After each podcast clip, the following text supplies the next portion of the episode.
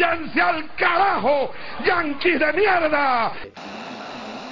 E que dentro do capitalismo, os grandes problemas de nosso povo já não têm solução. A coluna. A coluna. A coluna. A coluna. A coluna. A coluna. A coluna. Começa agora o seu podcast com análises políticas com Michele de Mello, diretamente de Caracas. Giovanni Simon, diretamente de São Petersburgo. Tem coragem de ser um dos 18 do forte entre a vida e entre a morte, do sul até o norte, atenção, a coluna a paz. Bom dia, boa tarde, boa noite. Está começando uma nova emissão do nosso podcast A Coluna. Hoje é o nosso 15º episódio. Eu sou a Michele de Mello, converso com vocês aqui de Caracas, Venezuela. E como sempre, me acompanha o meu fiel escudeiro lá de São Petersburgo, na Rússia, Giovanni Simon. Bom dia, Gil. Bom dia, boa tarde, boa noite. Para ti já é boa tarde aí, né? Oi, gente, boa tarde. E no dia de hoje, nesse episódio, a gente tem uma convidada especialíssima. Alexandra Mello, que é militante da Juventude Comunista Avançando, atriz e mulher negra de luta, que vai nos acompanhar aqui para conversar um pouquinho com vocês sobre o tema de hoje. Bem-vinda, Lê. Bom dia, boa tarde, boa noite. Oi, pessoal. Tudo bem com vocês? É um prazer estar aqui conversando com vocês hoje. Prazer é nosso, Lê. Obrigada por estar aqui com a gente. Bom, no dia de hoje a gente vai falar justamente sobre o tema que tem tomado aí as manchetes de vários jornais e também as redes sociais nas últimas semanas, que é a situação dos Estados Unidos, esse país que é a maior potência imperialista do mundo e que, é claro, né, conseguiu construir todo esse império é, em cima do racismo estrutural, esse racismo que agora novamente está sendo denunciado pelas manifestações que tomaram conta do país. Esse vai ser nosso tema de hoje, por isso que a Alexandra também está aqui com a gente para avaliar esse assunto. Mas antes de entrar no tema do dia, lembro vocês também quais são as plataformas que a gente está disponível. A gente já está no iTunes, no Spotify, Podcast Addict, no Deezer, no Castbox, no Google Podcast e, é claro, no nosso site, a coluna.org. Lá você pode ter acesso a todos os outros episódios que a gente gravou até hoje e, enfim, acompanhar, mandar sugestões, inclusive de novos assuntos que a gente pode avaliar. Mas vamos lá, no dia de hoje a gente vai falar sobre os Estados Unidos, esse país que já há mais de duas semanas tem protestos antirracistas que tomaram conta de todo o território. São mais de 150 cidades em todo o país que registraram manifestações, inclusive nos estados que têm toque de recolher. Cerca de 20 estados mantêm toque de recolher nesse horário da noite, que é justamente quando as pessoas saem do trabalho e poderiam participar dos protestos. Né? Aí tem Atlanta, Georgia, Ohio, Chicago, Filadélfia, grandes estados que têm registrado manifestação apesar do toque de recolher e apesar da repressão policial. Até hoje, já mais de 10 mil pessoas foram detidas.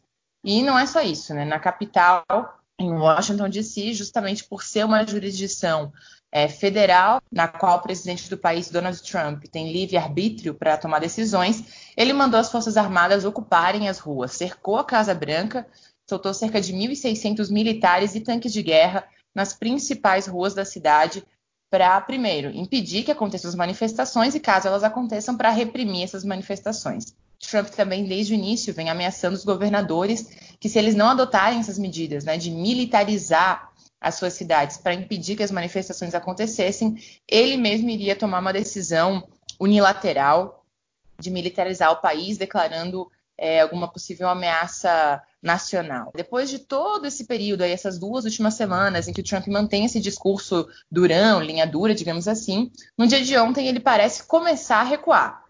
Isso porque ele assinou uma ordem executiva, um decreto presidencial, afirmando que ele vai destinar mais dinheiro, mais recursos através do Departamento de Justiça, justamente para pôr em prática novos treinamentos e diminuir a violência dentro da corporação.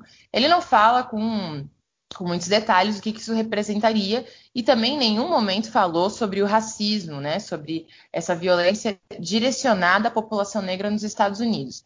No entanto, esse projeto, a, a redação final desse projeto deve passar pelo único senador negro que o Partido Republicano possui hoje na Câmara de Representantes ali dos Estados Unidos, no Congresso dos Estados Unidos.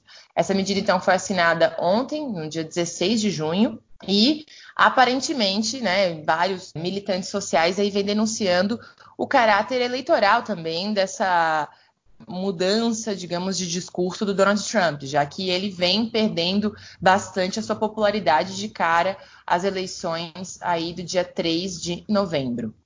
E tudo isso, é claro, né, toda essa situação de efervescência social acontece justamente quando os Estados Unidos continua sendo epicentro da pandemia mundial da Covid-19. O país já tem 2 milhões e 130 mil infectados pela, pelo novo coronavírus e 116.900 falecidos. Então, é uma situação completamente generalizada aí de crise sanitária, de crise social e de crise política. Agora, por que, que esses, essas manifestações começaram? Qual foi o estopim que deu início a esses protestos?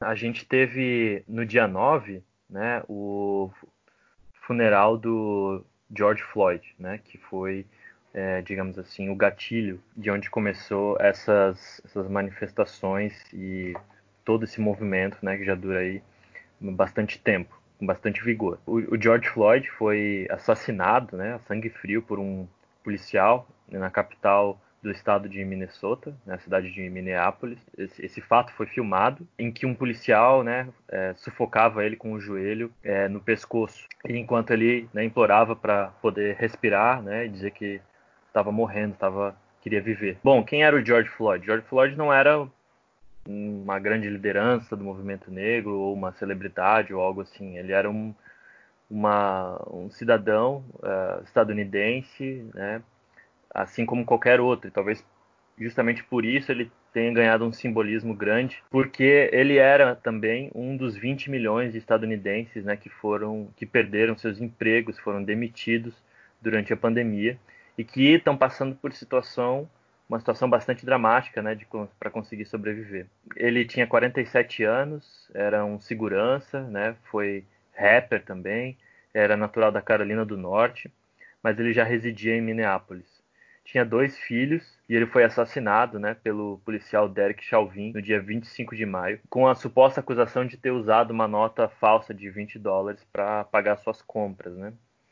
Então uma reação completamente brutal por parte da polícia, que só tem explicação entendendo esse fato como parte da política estruturalmente racista que existe nos Estados Unidos já há muito tempo. Né? Diferente do Brasil em alguns aspectos, mas que tem em comum essa estrutura é, racial bastante forte. E a gente também tem né, a forma, essa existe uma certa expressão desse racismo na forma como também tá sendo, estão sendo tratados os policiais né, acusados, tanto né, o, o Derek como os que estavam ali e não fizeram nada, que de certa forma foram cúmplices.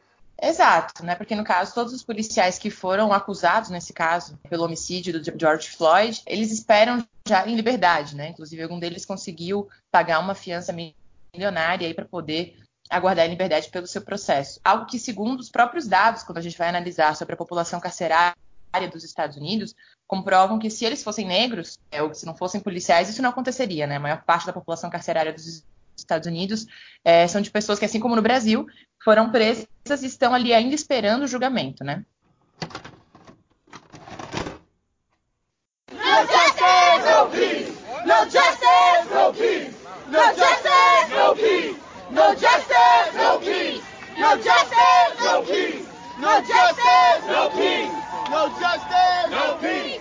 No justice! Agora, como eu tinha comentado antes, é, toda essa situação de crise sanitária, de crise social, também gerou um problema político no país. É claro, né? A gente tem eleições presidenciais aí no dia 3 de novembro, e o Donald Trump já figura entre 7 e 9 pontos tá abaixo do seu principal adversário, que é o Joe Biden, candidato do Partido Democrata nas pesquisas de opinião. É claro que esses protestos antirracistas têm aumentado a brecha, não é à toa que o Trump começa a mudar sua postura é, em relação às manifestações que só aumentam. Agora, o que, que isso realmente pode representar? Será que realmente pode ser é, a última cartada aí que impeça a reeleição do Donald Trump? Talvez. Lembrando que no início da pandemia, apesar de o Donald Trump adotar medidas totalmente opostas né, ao que orientavam os especialistas, ao que dizia a Organização Mundial da Saúde, o Donald Trump mantinha sua popularidade, inclusive aumentou a sua popularidade, que parece ser inacreditável, né, considerando que o país continua né, numa situação de aumento exponencial descontrolado, inclusive, dados contágios do coronavírus. Agora, no entanto, a outra opção, Joe Biden, Partido Democrata, é uma melhor opção? Bom, eu acredito que a história já nos demonstrou que não, né? Por mais que o Partido Democrata não represente ou não, não defenda determinadas medidas ou lógicas, uma ideologia tão ultraconservadora como esse setor que o Donald Trump representa dentro do Partido Republicano, o Joe, o Joe, Biden é um representante dessa ala tradicional do Partido Democrata, que é uma ala que tem representantes, está diretamente vinculada com grandes agentes do capital financeiro, com grandes multinacionais, enfim, com os principais atores que mantêm de pé essa potência imperialista que é os Estados Unidos. E além disso, justamente pensando aí nesse cenário eleitoral, o Partido Democrata e o próprio Joe Biden, que é ex-vice-presidente do ex-presidente Barack Obama, já sinalizaram a possibilidade de é, que essa chapa seja composta por uma vice-candidata à presidência negra, uma mulher negra, justamente tentando, é claro, aí, né, barganhar essa, esse eleitorado que, obviamente, está muito descontente, pelo menos, com a administração do Trump. E aí os nomes que estão sendo discutidos é a senadora Kamala Harris, ou então a congressista Val Demings, e ainda a prefeita da cidade de Atlanta, Keisha Lance Buttons, que inclusive nessa última semana ela esteve vinculada aí com outro, com outro episódio importante nesse cenário aí de efervescência social. Isso porque a chefe da polícia é, da cidade de Atlanta renunciou ao seu cargo depois de 20 anos estando à frente ali da corporação nessa cidade, logo que um dos seus subordinados, né, um policial, assassinasse um homem negro num momento que ele tentava prender esse homem. Aí, justamente essa chefe da polícia, ela renuncia, afirmando que Atlanta quer ser um exemplo desse processo é, de reforma policial, assim como Minneapolis, né, que foi a cidade onde aconteceu o assassinato do George Floyd, que já vai, vai passar por um processo de reforma, de desmantelamento da corporação, pelo menos está sendo discutido.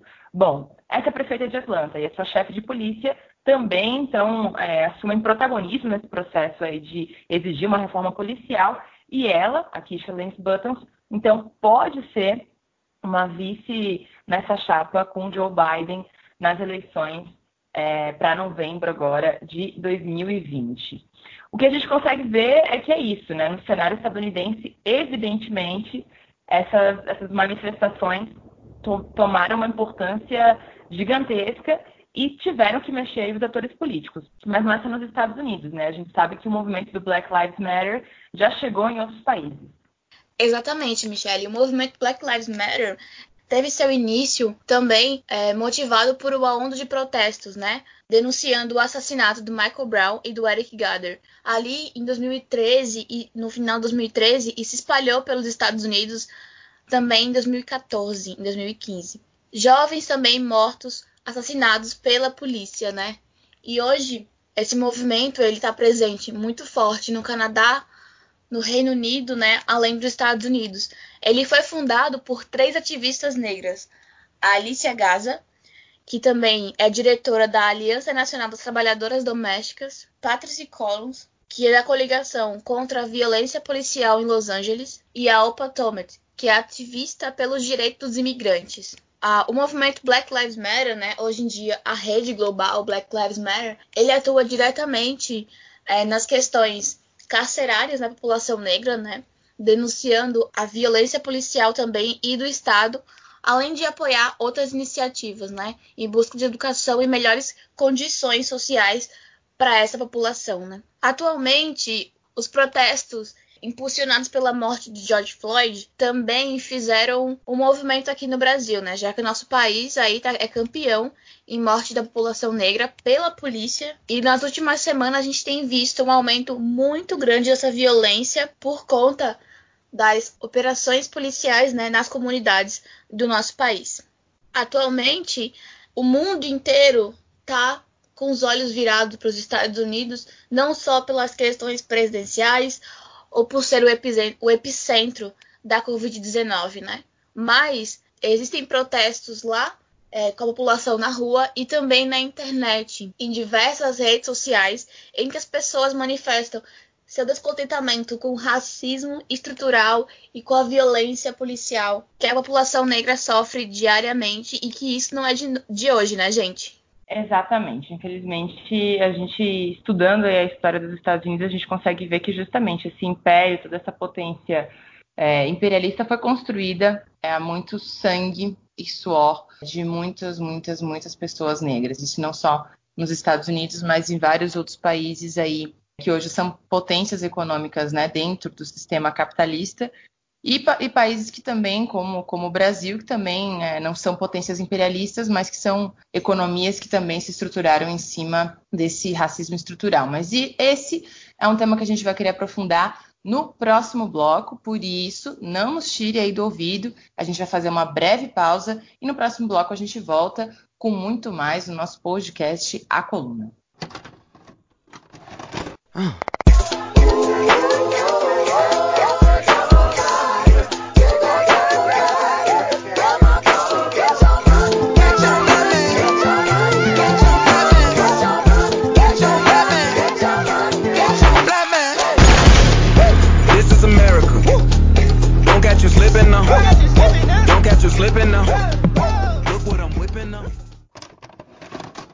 E já estamos de volta com o 15º episódio do nosso podcast A Coluna, hoje tratando sobre o protesto negro nos Estados Unidos, que já dura aí quase praticamente duas semanas, com uma grande intensidade, uma grande polêmica e uma grande força que está chacoalhando toda a estrutura política que já estava abalada pela pandemia, pelas disputas eleitorais nos Estados Unidos e num contexto né, de crise estrutural do capital. Então, só para a gente tentar buscar fazer algumas conexões entre os protestos atuais com a estrutura social dada nos Estados Unidos, a gente vai trazer alguns dados aqui, alguns elementos empíricos, mas também alguns elementos históricos. Para começar, é importante dizer que, apesar dos Estados Unidos só concentrarem apenas 5% da população mundial, ou seja, apesar de ser um grande país e ter uma população bastante numerosa, eles ainda são apenas 5% e eles possuem, mesmo sendo apenas 5%, eles possuem 25% da população carcerária mundial, mais de 2,7 milhões de pessoas. A maioria dessa, maior parte dessa população carcerária também espera julgamento, né? ou seja, não foi sequer ainda julgado, assim como no caso em muitos presídios brasileiros. E muitas dessas pessoas, pela própria pressão do sistema, acabam fazendo acordos com promotoria, acabam admitindo culpa, né? Tem todo um sistema, né? Quem já viu, tem muitas séries aí, muitos filmes em que mostram como é um sistema completamente viciado, o sistema de justiça dos Estados Unidos, e o quanto é penoso, inclusive, para um, um ex-preso, né, um, um ex-detento, voltar à sua vida normal depois que ele saiu da prisão e cumpriu sua pena. Isso, qual que é a relação que isso tem né, com o movimento negro, que tem com a população negra? É que a maior parte desses detentos são pessoas negras, né, Michelle?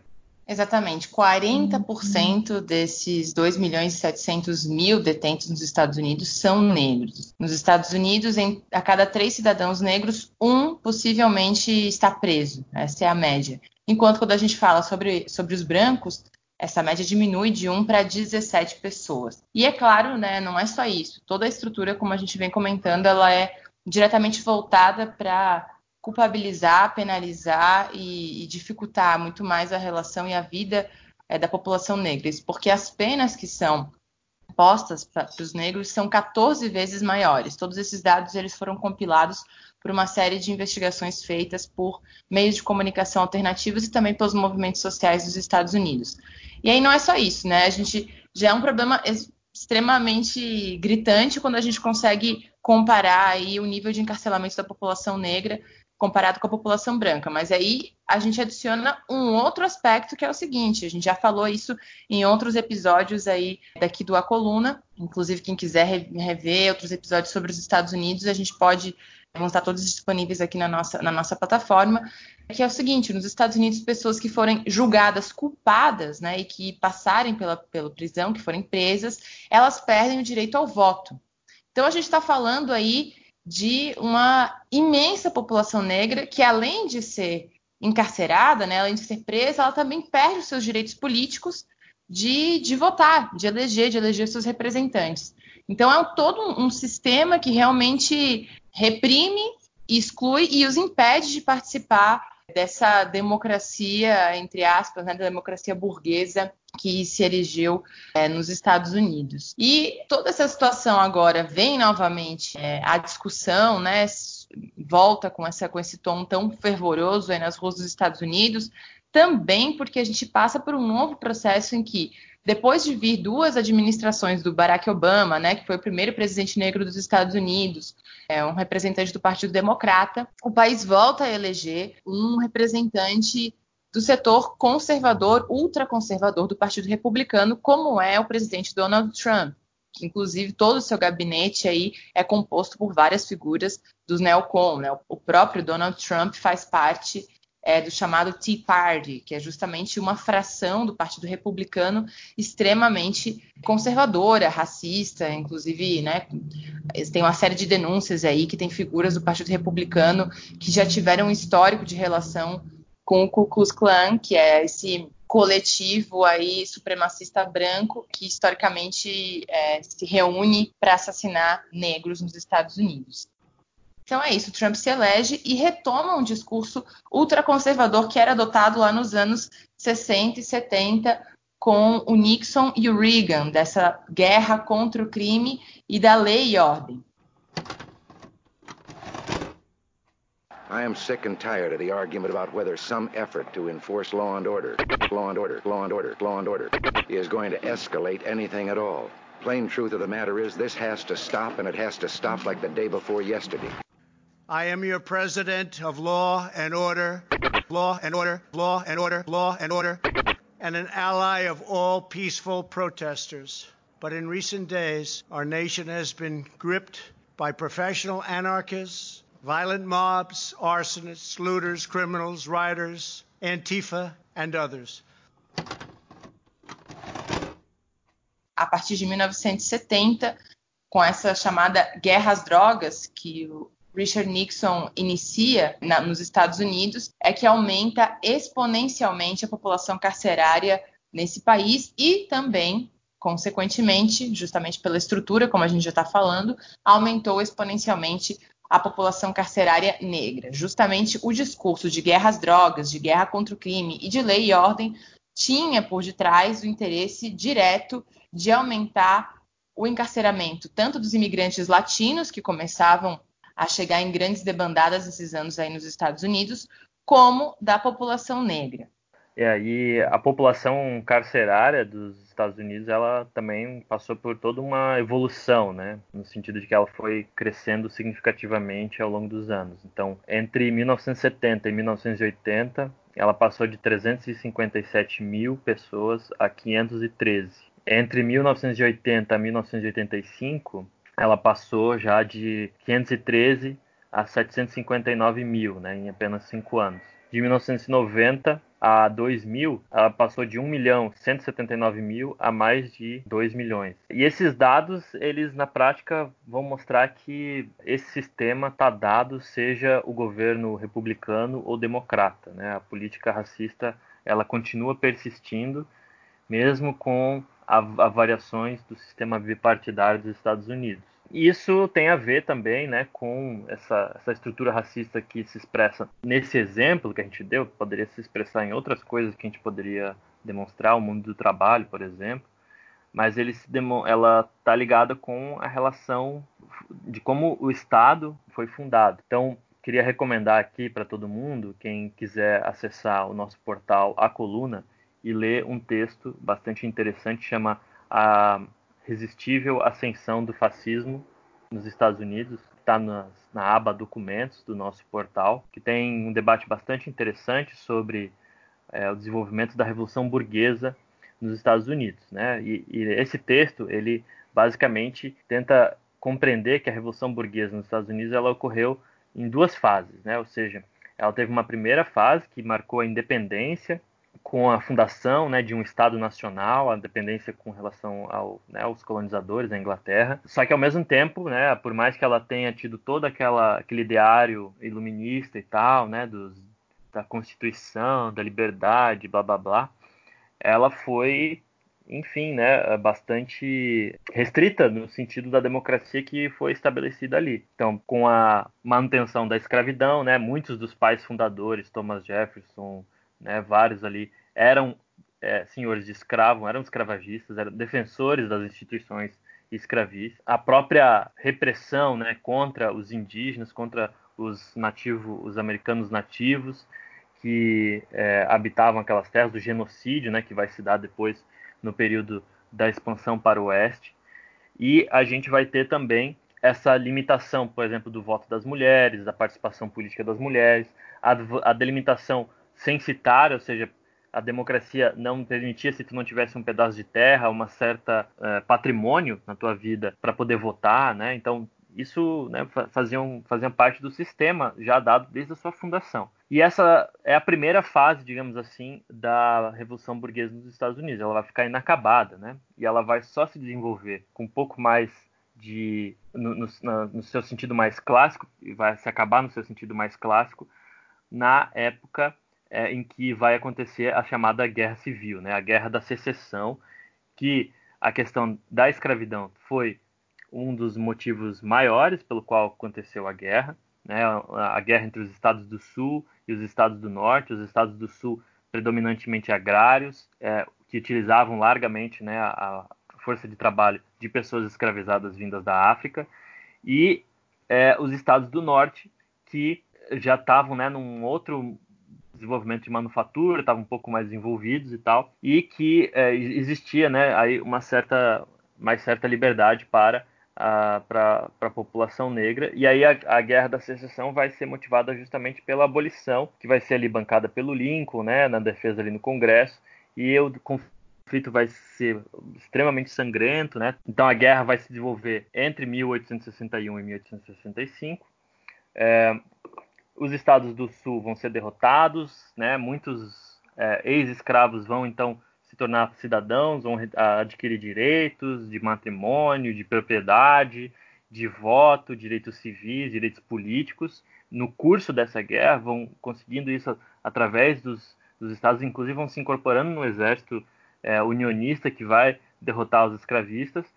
E depois a gente tem a, o assassinato do Lincoln, né? Depois que a guerra acaba, né? Tem o assassinato do Lincoln e o assassinato do Lincoln vai motivar mais uma ocupação militar dos Estados do Norte, é, pelo, então pelo Johnson, que vai perseguir né, a KKK, vai enforcar os caras, vai fazer uma repressão bastante grande contra os racistas e né, os supremacistas brancos no, no sul. Mas isso depois, esse movimento vai se é, reduzir um pouco a sua intensidade né, na, na, chamada segunda reconstrução, em que a chamada segregação, né, a, política que vigorou até os anos 60 do século 20, que só foi derrotada pelos movimentos civis, né, pelo Martin Luther King também, né, por todo aquele movimento que envolveu várias personalidades que tinham diversas posições políticas. Esse movimento que vai derrotar a segregação e ela vai perdurar desde a segunda reconstrução até lá. Então, para ver como que essa política ela foi e ainda é, né, deixa uma marca bastante profunda nos Estados Unidos e tem tudo a ver, né, com as questões econômicas, a base da, de como a luta de classe se desenvolveu e a base de como se desenvolveu a revolução burguesa nos Estados Unidos. I have a dream that one day this nation will rise up live out the true meaning of its creed. We hold these truths to be self evident that all men are created equal.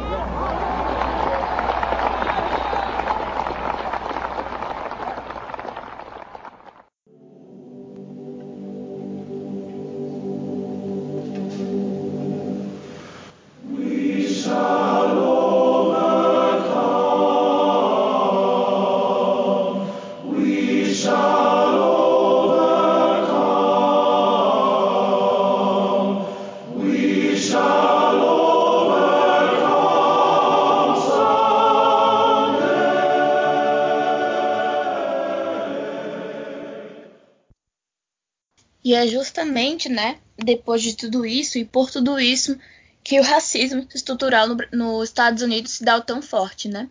Com a abolição também foi criada a 13ª emenda. O que significa isso? Permitir trabalho forçado para detentos. Quem eram esses detentos? Nesse período, muitos escravos eram presos por vadiagem, já que a maioria vivia no sul e não conseguia ser empregada. E a força de trabalho dessas pessoas foi utilizada forçadamente para reconstruir o país depois do fim da Guerra Civil. A 13ª emenda é utilizada até hoje nos presídios estadunidenses, deixando grandes marcas, né? E tem uma produção muito concentrada na força de trabalho gratuita dos detentos, né? Então, a gente tem um sistema, né, que ele é construído na base justamente da prática racista, né, e que se perpetua aí encarcerando cada vez mais pessoas negras, né?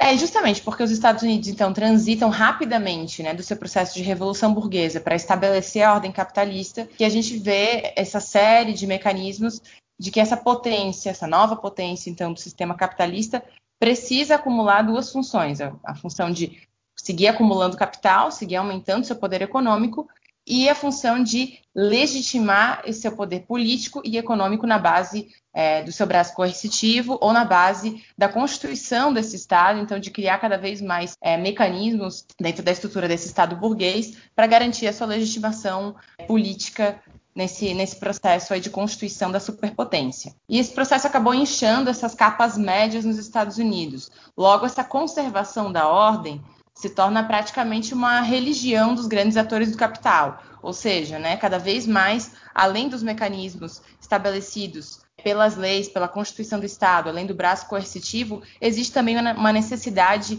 ideológica muito grande fazer com que todas essas pessoas que têm uma condição de vida minimamente mais confortável, e nesse caso, né, capas médias, na sua maioria brancas, né, justamente por todo o processo que a gente já comentou aqui, histórico do, do, racismo dentro dos Estados Unidos, que essas pessoas tivessem essa lógica de que, fora do esquema atual, né, fora da estrutura desse Estado burguês, fora dessa estrutura é, coercitiva que já está estabelecida, fora disso, todas as pessoas ou todo qualquer tipo de proposta representa um inimigo, seja um inimigo externo ou seja seja o inimigo interno. Então, todos os processos de resistência internos que foram existindo logo depois são considerados inimigos dentro dessa lógica da ideologia dominante também nos Estados Unidos. Isso se expressou nos anos 70, com os governos do Reagan e do Nixon, que também era um, um, período de crise econômica dos Estados Unidos, né? O país passava por um processo de crise econômica e é isso também, justamente por essa situação de crise econômica e necessidade, né, de recrudescimento tanto é, dessas duas funções de acumulação e de legitimação dessa superpotência, é que o Trump também retoma esse discurso de lei e ordem. We are oppressed. We are exploited. We are downtrodden. We are denied not only civil rights but even human rights. So the only way we're going to get some of this oppression and exploitation away from us or aside from us is come together against a common enemy.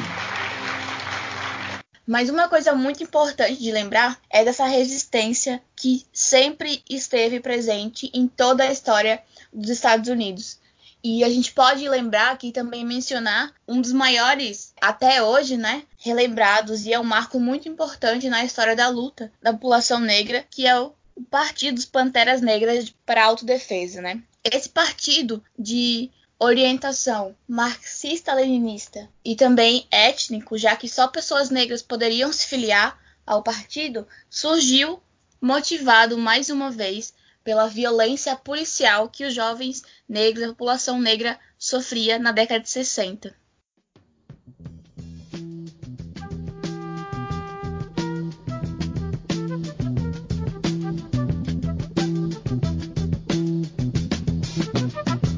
Not be able to stay home, brother.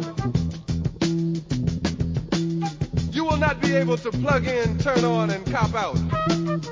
You will not be able to lose yourself on Skag and skip out for beer during commercials because the revolution will not be televised. O partido aí, né, tem como referência, como constituição, a luta antirracista, anticolonialista e anticapitalista, né? sendo exemplo para o mundo inteiro e tendo os seus líderes uma grande popularidade, né? Uma das mais conhecidas do partido é Angela Davis, que até hoje não deixa uma contribuição fundamental teórica indispensável para o pensamento marxista contemporâneo. Yeah, but the question is more how do you get there? Do you get there by confrontation, violence? Oh, is that the question you were asking? Yeah. See, that's I mean that's another thing. When you talk about a revolution, most people think violence, um, without realizing that the real content of any kind of revolutionary thrust lies in the in, in the principles and the goals that you're striving for, not in the way you reach them. On the other hand, uh, because of the way this society is organized, because of the violence that exists on the surface everywhere, you have to expect that there are going to be such explosions. You have to expect things like that as reactions. Bom, como eu dizia antes, esse partido ele surge motivado pela violência e repressão policial, porque mesmo com as leis da segregação sendo extintas em 64, a situação da população negra não havia tido nenhuma mudança, né? A violência continuava e a pobreza também continuava. E em 66, Rui Newton e Bob Sale, sobre uma grande agitação política, né, motivado mais uma vez por revoltas populares que eclodiam nas ruas do país, fundaram os Panteras Negras.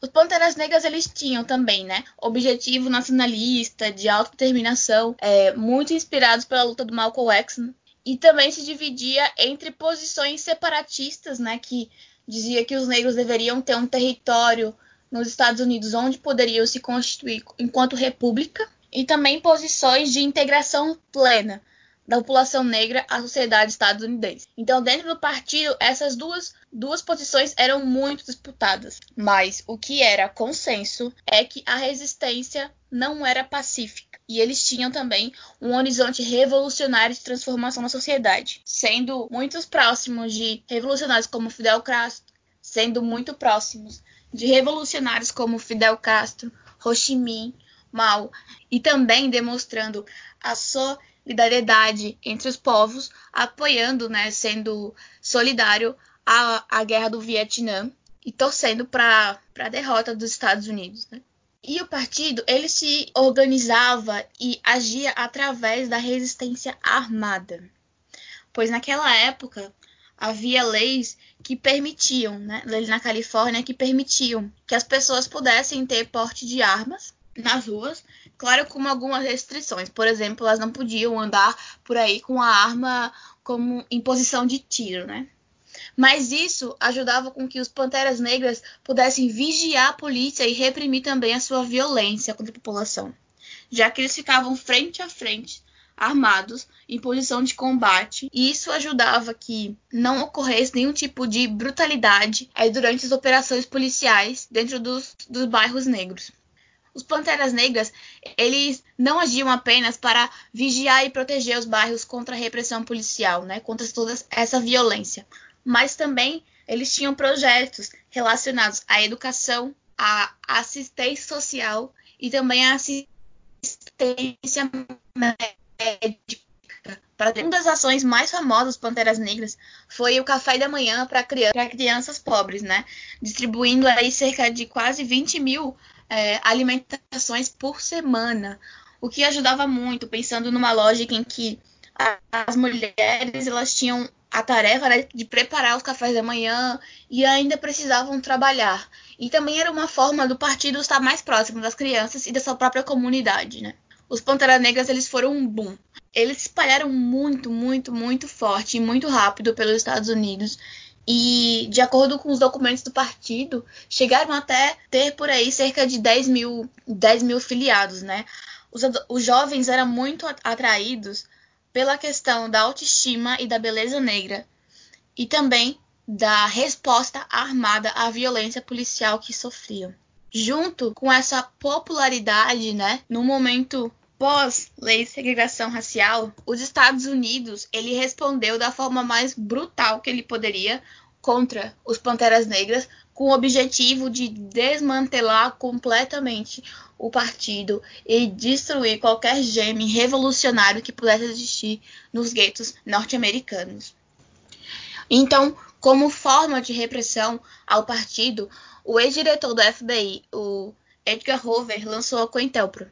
Ele temia que a ascensão dos Panteras Negras se espalhasse cada vez mais forte, como já estava acontecendo, né?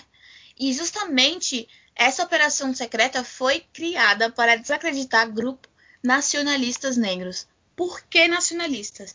Como os Panteras Negras só aceitavam pessoas negras, né, era um partido étnico, a população utilizava dessa questão e também a mídia, a imprensa estadunidense, para acusar os Panteras Negras de estar promovendo algum tipo de supremacia negra, né, acusando aí o partido de racista. O que a gente pode entender como uma total inverdade e uma forma de manipulação para que a aprovação do partido caísse cada vez mais entre os norte-americanos. Mas os Panteras Negras, eles também colaboravam com outros grupos brancos, né?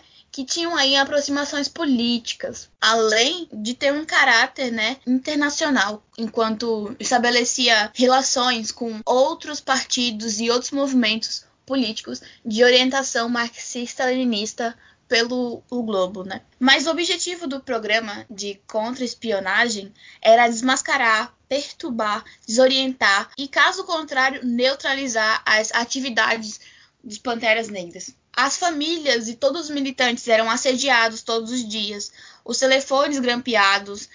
Era realmente uma forma incessante de liquidar qualquer tipo de movimentação revolucionária que existisse nos guetos norte-americanos. Isso também traz uma questão muito forte que trata-se sobre a infiltração, as práticas, né, que os serviços de inteligência norte-americano, FBI a CIA têm de se infiltrar em movimentos sociais para causar todo tipo de perturbação e desarticulação por dentro e por fora também é, dos movimentos. Uma coisa é, muito importante aqui de ser citada é que a SWAT, né, essa força policial norte-americana tão famosa é, nos filmes em operações policiais, ela foi criada exatamente para combater os Panteras Negras.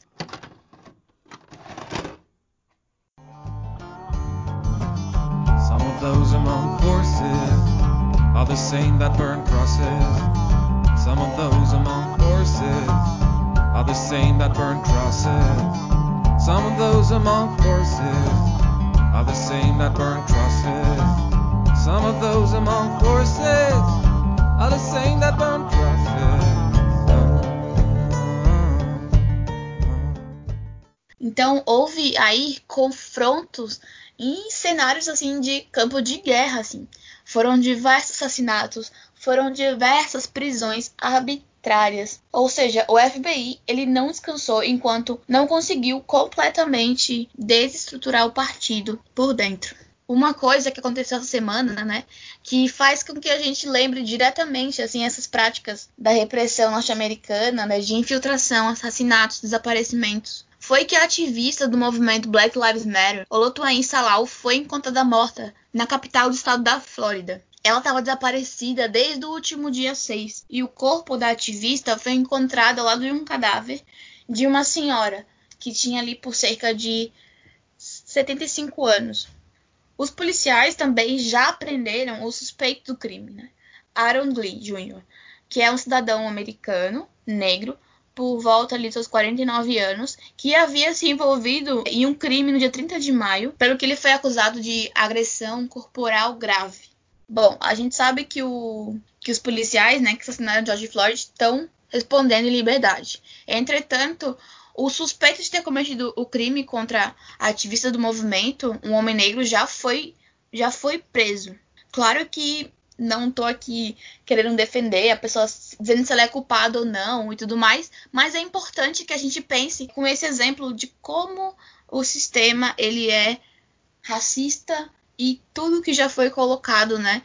É, aqui durante o programa, durante a fala de vocês, e a gente tem esse exemplo só para reforçar ainda mais o pensamento carcerário e punitivista da polícia norte-americana.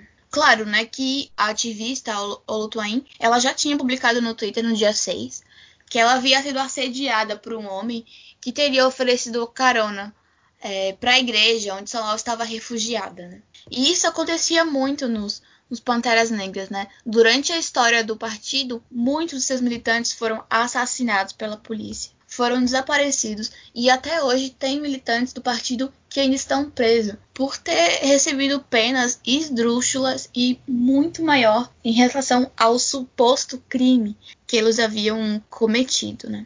Bom, apesar de do Black Lives Matter não ter proximidade assim ideológica política com os Panteras Negras, é importante sempre relembrar o fato de como esse partido se formou, de como o movimento se formou e de como a violência policial sofrida pela população negra nos Estados Unidos tem impulsionado ao longo das décadas levantes negros que são fortemente repreendidos e massacrados pelo, pelo governo norte-americano, porque, claro, né, a gente está falando aí do berço imperialista, e o berço imperialista não vai deixar de forma alguma que uma insurreição negra aconteça debaixo do seu nariz. Por isso, dessa forma brutal em que o Trump reage sem contar que tudo isso, como eu já falei no primeiro bloco, reflete muito forte em outros países por, por ser os Estados Unidos aí, né, o centro econômico do nosso mundo.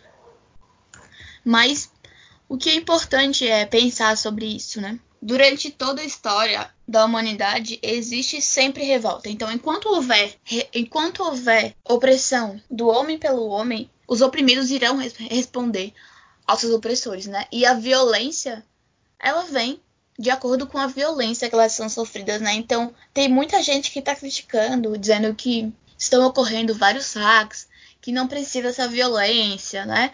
E tudo isso acontece para que os protestos e o movimento perca sua legitimidade, né? E isso também é uma prática que o FBI utilizava, né? Voltando aí um pouquinho, para que infiltrando pessoas dentro do, dos movimentos dos movimentos sociais, pessoas para que elas agitassem práticas de depredação na rua, ataques violentos que nem sempre partiam do núcleo organizativo do movimento, colocando agentes durante muito tempo para desarticular não só movimentos sociais, como também os movimentos sindicais nos Estados Unidos. Né? Então é sempre bom a gente pensar e refletir sobre o que a mídia norte-americana, que não sejam por canais de comunicação alternativos, está colocando e vendendo enquanto a violência que a população negra está causando e desconforto no meio de uma pandemia mundial. Com certeza, né? A gente chega aqui no limite em que a população tem direitos de, de saúde básicos negados por não haver nenhum tipo de sistema de saúde público nos Estados Unidos e a grande mortalidade que a polícia norte-americana também tem contra a população negra. É um momento realmente em que tudo pode acontecer e já está acontecendo. Justamente, então aí a gente vê que toda a estrutura legal né, do Estado burguês estadunidense ela está diretamente vinculada para aumentar ainda mais, superexplorar a população negra. E não é só isso, né? Foi, existe já há décadas nos Estados Unidos o chamado American Legislative Exchange Council, que seria um conselho externo ao Congresso dos Estados Unidos, formado por políticos estadunidenses e também por grandes representantes de grandes empresas. Esse ALEC, né, esse, esse conselho legislativo, ele é responsável é, historicamente por escrever projetos de lei que depois são defendidos por esses políticos que estão, fazem parte do Conselho e que estão é, têm uma cadeira no Congresso dos Estados Unidos. Lembrando que nos Estados Unidos o lobby é permitido, né? O lobby das grandes empresas, isso é algo previsto em lei, isso é algo legal. Então, justamente através desse ALEC é que conseguiram criar e fortalecer esses mecanismos que prevêem, por exemplo, o trabalho forçado da população negra, isso está previsto desde a 13ª emenda, como a Alexandra falou, e que esse trabalho forçado pode ser utilizado por grandes empresas, como por exemplo, Victoria's Secret é uma das grandes empresas que utiliza o trabalho forçado dos, da população carcerária dos Estados Unidos, que lembremos é de maioria negra, para aumentar o seu lucro. E aí não é só isso, né? A gente tem então todo um sistema que, primeiro, penaliza e prende a população negra, que tira os seus direitos políticos, né, ou, ou, pelo menos a sua possibilidade de participar no esquema democrático burguês, que os impede de acessar a educação, tem um sistema de saúde que é, na sua maioria, privado, e aí a gente tem, é, além de todo esse processo já de, de extrema é, exploração e precarização da, da população negra, a gente também tem um aumento dos ganhos dessas grandes corporações em cima do trabalho forçado. Nos Estados Unidos, no ano de 2018, as penitenciárias privadas, né, que também existe toda uma estrutura privada que está ganhando muito com esse, com esse aumento do encarceramento no país desde a década de 70, faturaram somente no ano de 2018 quase 2 bilhões de dólares. Então, tem muito interesse econômico por detrás dessa estrutura que é extremamente exploradora e excludente. Terminei. Então, gente, é, eu queria deixar aqui para vocês uma dica de leitura em relação ao sistema carcerário norte-americano. Estarão as prisões obsoletas da Angela Davis. É um livro fininho, mas é um livro muito bom, introdutório para a gente entender os problemas, né? desse sistema carcerário que só visa, como a Michelle aí colocou, o lucro, né, por ser de maioria privada. Então fica aí essa dica, caso você queira se aprofundar um pouco mais nesse assunto. Então, pessoal, acho que é por aqui que a gente fica. Queria deixar aí um agradecimento novamente à camarada Alexandra por ter participado desse episódio com a gente. Espero que todo mundo possa aproveitar o máximo possível e né, toda a força à luta do povo negro nos Estados Unidos e no mundo, né? Porque esse movimento está se realmente se internacionalizando. É, em muitos casos, ele está acabando que de adotar a luta de outros povos que não necessariamente negros, podem ser árabes, podem, podem ser de outros, outras etnias que estão sofrendo algum tipo de opressão, de exploração em outros países que não sejam os Estados Unidos, que seja talvez a Europa, que seja a América Latina. Está ganhando uma repercussão bastante grande, que eu acho que é importante a gente valorizar a luta dos explorados e oprimidos, por mais que a gente às vezes não enxergue um horizonte organizado do ponto de vista revolucionário, forma muito imediata. Mas então fica aí o agradecimento, os votos de força nesse momento aí de quarentena, de luta contra o fascismo no Brasil. E queria deixar aqui como sugestão musical dessa vez a música do camarada, né, Ali Primeira, né, cantor venezuelano, que fez em homenagem, né, aos Black Panthers nos Estados Unidos, chamada Black Power. É isso aí, pessoal. Muito obrigada por nos acompanhar nesse novo episódio do podcast A Coluna. Sigam com a gente, que isso é fundamental para que a gente também continue fazendo esse trabalho. Muito obrigada, Alexandra, pela participação e até a próxima. Eu que agradeço muito o convite, pessoal. É sempre muito bom e de grande crescimento poder trocar com vocês e também escutar o podcast da Coluna. Muito obrigada.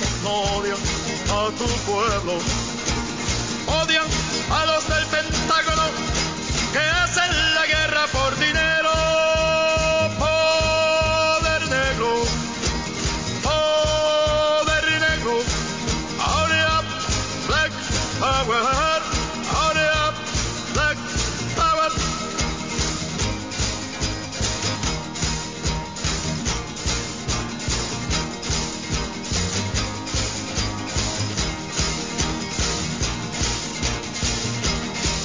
A short time.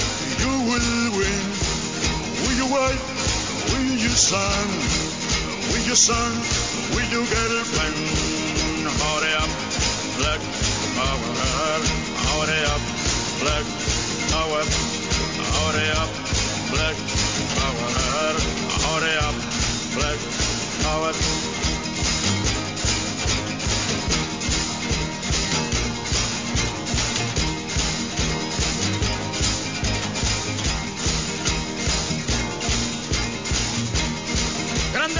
lucha, larga es la pena, pero al final está tu libertad.